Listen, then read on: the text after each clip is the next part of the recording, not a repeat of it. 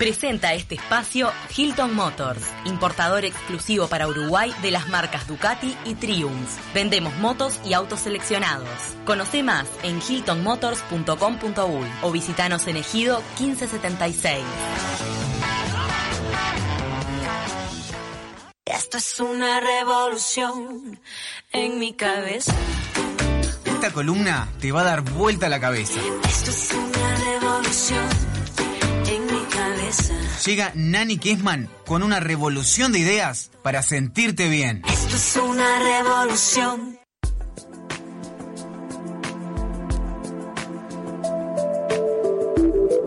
Y bienvenida de vuelta presencialmente. Esencialmente, como a mí ¿Cómo están, chicas? Bien, ¿y vos? Bien, la felicito por la nota anterior. La verdad que es un temazo. Quedaste colgada. Me dieron muchas herramientas. Yo tengo un hijo adolescente. Sí. Y, y está bueno. Todo lo que hablaron, la verdad que impecable. Y me encantó escuchar también el testimonio que pasaron al aire cuando la chica que hablaba decía de que la mente y el cuerpo son lo mismo y que para la salud mental, para el concepto de salud mental, trabajar el cuerpo también Que la mente también se a- puede enfermar. a una fuerte este, mente, una Tal fuerte cual. mentalidad, digamos. Y en los Tal cual. adolescentes es muy importante el deporte, todo eso, ¿no? Sí, absolutamente. Bueno, y en este caso nos eh, vamos a hablar mm, sobre el equilibrio, ¿no? El Bien. equilibrio, hemos hablado sobre el equilibrio que es la base del bienestar, el equilibrio en la comida, en el trabajo, ¿por qué no también en el ocio?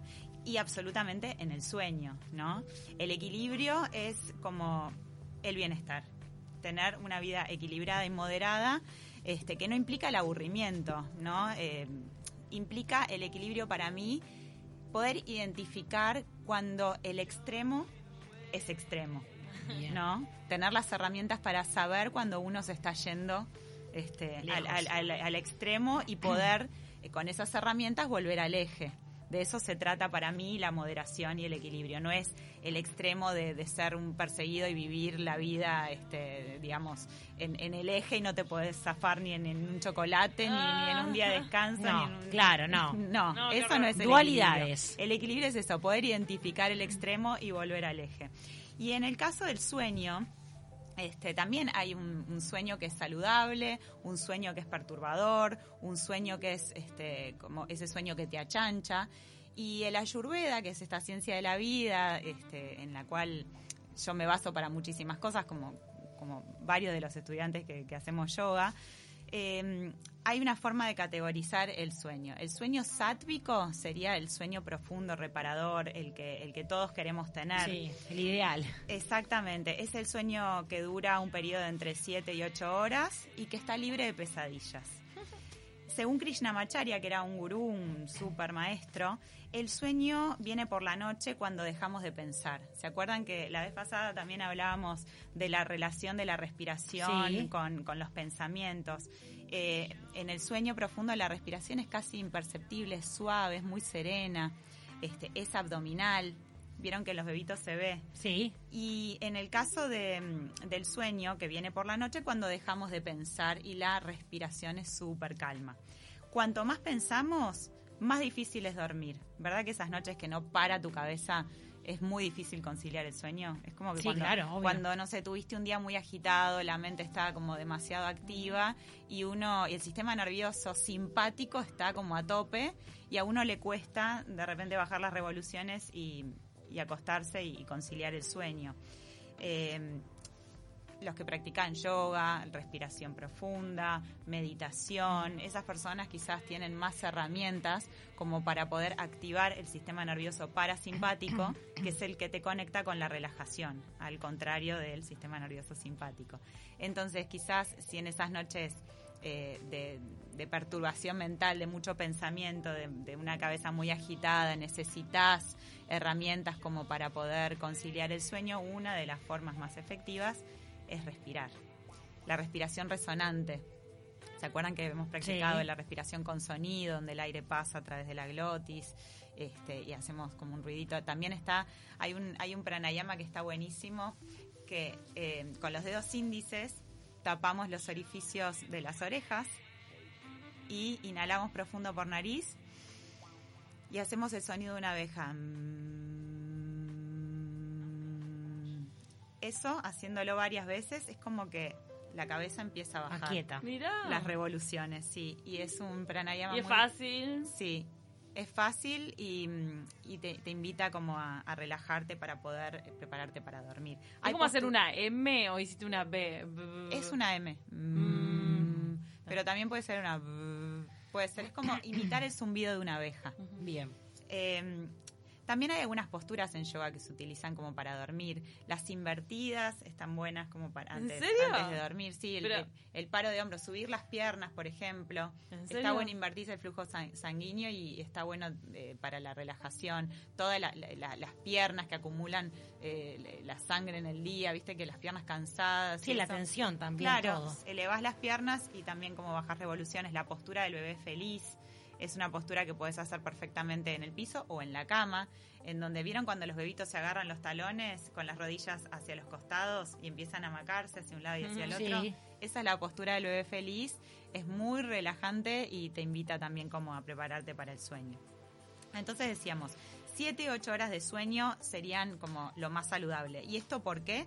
Porque el cerebro necesita esta cantidad de tiempo para restaurarse a sí mismo cada noche.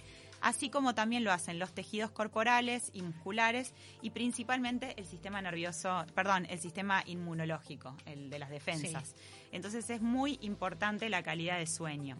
En el cerebro hay un sistema especial de células que se llaman gliales, eh, se llama el sistema linfático, que limpia todos los desechos que se acumulan durante el día en el cerebro, producto de los procesos de pensamiento. Por eso, esas 7 o 8 horas de, de sueño son Elemental. vitales. Eh, pensar, la actividad de pensar, deja un residuo físico que puede convertirse en un material en forma de placas y por eso este proceso de limpieza es necesario cada Wow. noche. Esto lo saqué del libro de Eastern, de, se llama Una cosa sencilla en donde repasa eh, la yoga como ciencia y entendida la- el yoga como la- desde la neurociencia, por qué el descanso, por qué la respiración. Bueno, te explico una cantidad de cosas y esto me pareció súper interesante, este, lo del residuo físico que, que queda en el cuerpo a partir de- del pensamiento y lo necesario que es dormir esas 7 Descansar, 8 horas, exacto. descansar para que ese residuo pueda limpiarse. Tengo una pregunta y es que mm, me parece que muy poca gente llega a dormir 7, 8 horas. Eso Entonces, si no llegas, me, me parece que hay veces que es como un... im- No es un imposible, pero... mm, No sé quién. ¿Quién llega a dormir 7, 8 horas? Yo duermo 7 8 horas. ¿A qué hora te acostás y a qué hora te levantas? Me duermo temprano, a veces a las 11 estoy durmiendo y Porque tal. es saludable. Sí, me levanto a las 6, 7 de la mañana, Claro, a veces pero- me duermo 10 y media, Pará, ¿y te levantas a qué hora dijiste? 6, 7 de la mañana, dependiendo la hora que me acueste.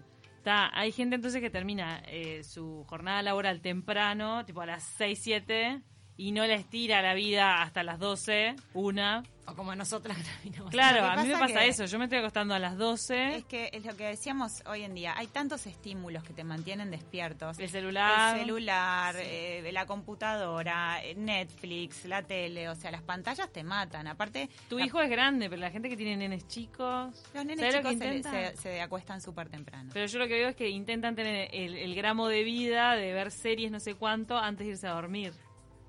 Los, los padres. Sí. Claro, tipo, voy a, padres. voy a vivir algo, entonces ya laburé todo el día. Llego a mi casa, ceno y me doy el gustito y me miro un capítulo de 40 Porque los minutos. chiquilines se durmieron. Exacto. Entonces por eso es que le, le vas robando al sueño. Es como que no, no lo priorizás. No, no priorizás el 7, Bueno, 8 por horas, eso- sino que decís, no, para, si yo necesito un minuto más para cocinarme, un minuto más para hacer una vianda, ¿entendés? Sí. Bueno, Eddie Stern en el libro también habla de lo que es el sueño. Estábamos hablando del sueño reparador, el sueño sátvico, el sueño equilibrado. El sueño rajásico o tamásico eh, sería. El rajásico capaz que sería ese sueño con pesadillas, ese sueño de Ay, noches tuve una pesadilla horrible. donde te despertás. Ay, sí, qué horrible. ¿Tuviste una pesadilla? Sí, ¿Nos la vas a fea. contar tú qué? No, porque es muy fea. Mirá, Es vos fea. sabés Se puede que contar después del desayuno una eh, cosa... Ay, ese- sí. o sea, es un... ¿Cómo Bueno, es un mito, es un mito. Es un mito, Una obvio. creencia popular. un- Sí, total. ¿Lo puedes contar porque ya desayunaste? No, pero es feo. Mira, hay una teoría sobre los sueños que dice que los sueños son las experiencias que hemos tenido en el día intentando resolverse a sí mismas y se repiten para que nuestra mente inconsciente pueda comprenderlas y representarlas en un ambiente de ensoñación. Mm. qué cosa, ¿no? Por eso Patanjali, que habíamos hablado de Patanjali, el padre del yoga, los ocho Sí. pasos del yoga. Patanjali en uno de, de- de- de sus este, sutras dice de que está bueno meditar sobre los sueños porque ayuda a que la mente asimile esas situaciones más fácil. Porque vos soñás con lo, con lo que te quedó atragantado, con lo que no pudiste Digerir. este, digerir. Exactamente. Pero apa- aparece como si- en formas raras. Sí. El otro día eh, leí que si vivíamos hasta los 90 años y con un periodo de 8 horas diarias, dormíamos 30 años de nuestra vida. Eso, a ¿sabes? los 90, claro. Lo usan los que te quieren vender colchones. No. Sí, te dicen que pasás la mayor parte de tu vida durmiendo. Bueno, lo que dice Diston con respecto a lo que me preguntabas de los padres que usan esas horas de, de- de ocio para Sí. mirar las pantallas cuando sus hijos duermen, él dice que ocuparse del sueño, así como hacer deporte, así como alimentarse, así como mantener el equilibrio en otras cosas de la vida, requiere disciplina. Claro. Entonces, parte de la disciplina es bajar el consumo de cafeína, este, hace deporte y apaga la luz y las pantallas a una hora que te permita priorizar esas 7 u 8 horas de, de sueño. No, tal cual lo que decís vos. Es, es un desafío, pero que está bueno hacerlo porque después lo notás en el bienestar de todos los días. A mí me pasa que las semanas que dormí bien, estoy bien. Las semanas que dormí mal, me siento bastante mal en todos los durante todo el día.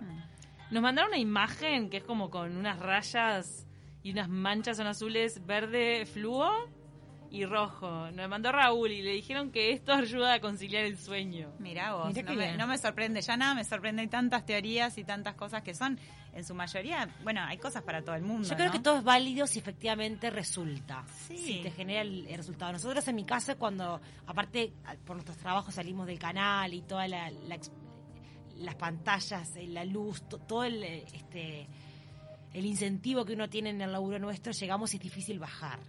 Sí. Entonces a veces de noche meditamos, respiramos y nos terminamos durmiendo en la mitad de la meditación y el teléfono se bloquea, se apaga y no sé qué pasa.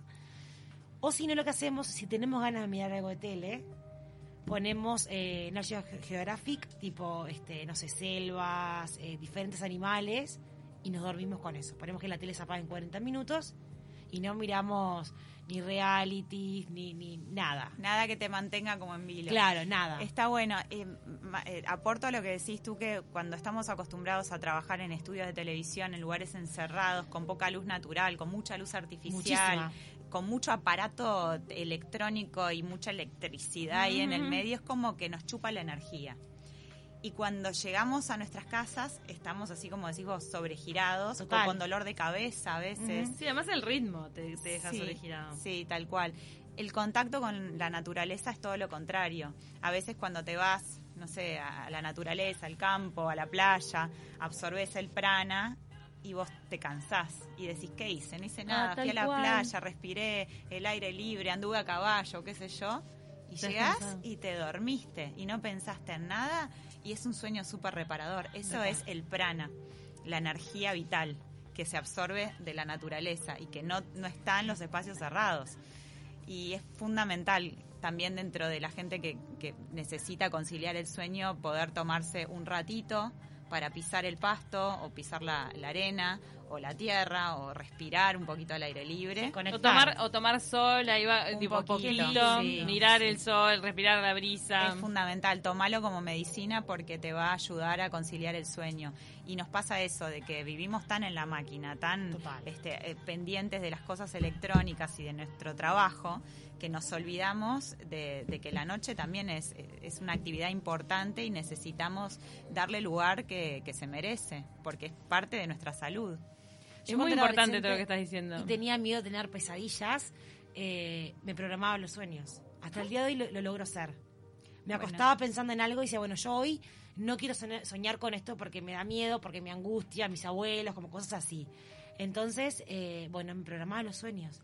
Y le metía tanta cabeza yo, esta noche voy a dormir y voy a pensar en esto lindo y bello, que me despertaba y decía, soñé con esto, con lo que yo quería soñar. Y muchas veces programo mis sueños. Bueno, sabés que es como parte de la ley de la atracción también, ¿no?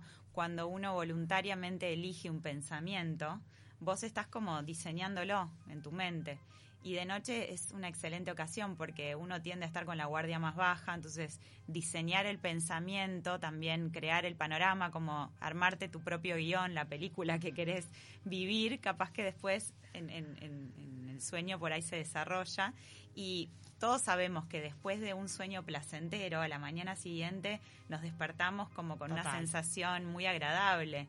Es muy lindo. Entonces, eso es algo que se le puede inclusive enseñar a los chicos, a los niños que a veces tienen miedo de dormir solos, este, que se cree que, que hay monstruos, que cosas. No. Eh, enseñarles de que uno en la mente tiene un aparato cinematográfico y que puede ser su director de cine y, y- y su guionista y ser el héroe de su propia aventura y poder diseñar tus propios pensamientos y en, eso. en algún plano eh, se manifiesta. Entonces, elegí cosas lindas, cosas que te gusten vivir, si te gusta el deporte, eh, imagínate que metes un montón de goles, si te gusta, no sé, este, pintar, imagínate que sos un artista, que, no sé, yo la verdad que creo que es una forma eh, linda de poder inculcarle a los chicos pensamientos positivos, una noche de sueño agradable, Agradable. como invitarlos a, a que, a que la cama, el sueño, su cuarto puede ser una aventura y no y no eh, el cuarto oscuro, el miedo, quedarme solo, tratar de dibujárselo por otro lado, ¿no? Muy buenos piques. Acaba de pasar Nani Kesman para mejorar el sueño, tenerlo de calidad y respetarlo. Y también proponerse tener cierta disciplina. Sí, Para- y además hay rituales que uno puede seguir que son saludables, como por ejemplo, no sé, en el caso de, de- de un adulto, por ahí prepararse un tecito calentito antes de ir a la cama, que eso ya te, te invite como al descanso. En el caso de los chicos también, capaz que una tacita de leche con miel o no sé, lo que se te ocurra, leche con, con Sí, claro. azúcar, este, o un tecito también, algo, algo lindo, agradable, o ponerte unas gotas de esencia de, de- de aceite en la sien o en- en las muñecas, esas cosas como que también te ayudan a, formar un ritual del descanso y que sea un momento de desconexión y agradable. Total. Qué lindo. Muchísimas gracias, Nani.